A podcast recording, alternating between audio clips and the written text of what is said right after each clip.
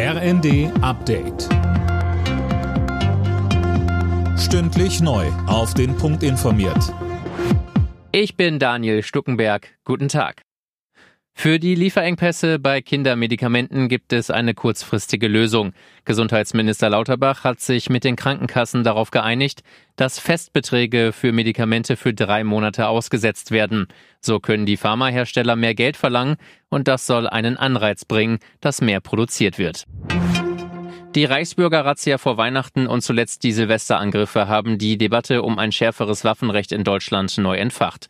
Bundesinnenministerin Faeser hat jetzt einen ersten Entwurf für eine Verschärfung vorgelegt. Sie sagte im ZDF, Wir wollen, dass der Erwerb von Schreckschusspistolen schon ein kleiner Waffenschein dafür notwendig ist.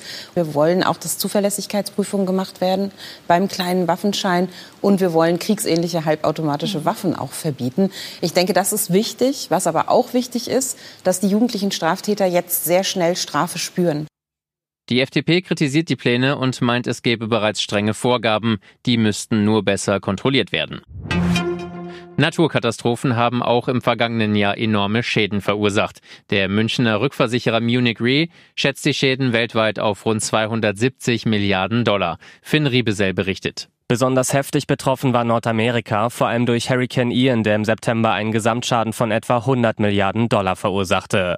Aber auch Europa blieb nicht verschont. Deutschland litt im Sommer teilweise unter Hitze und Dürre, während in Frankreich und Spanien extreme Hagelschauer wüteten.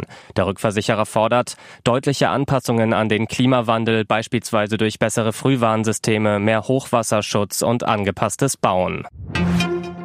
Autofahrer in Deutschland haben im vergangenen Jahr durchschnittlich 40 Stunden im Stau gestanden. Das geht aus Daten der Verkehrsanalysten von INRIX hervor. Stau Hauptstadt ist weiter München mit im Schnitt 74 Stunden Stehzeit.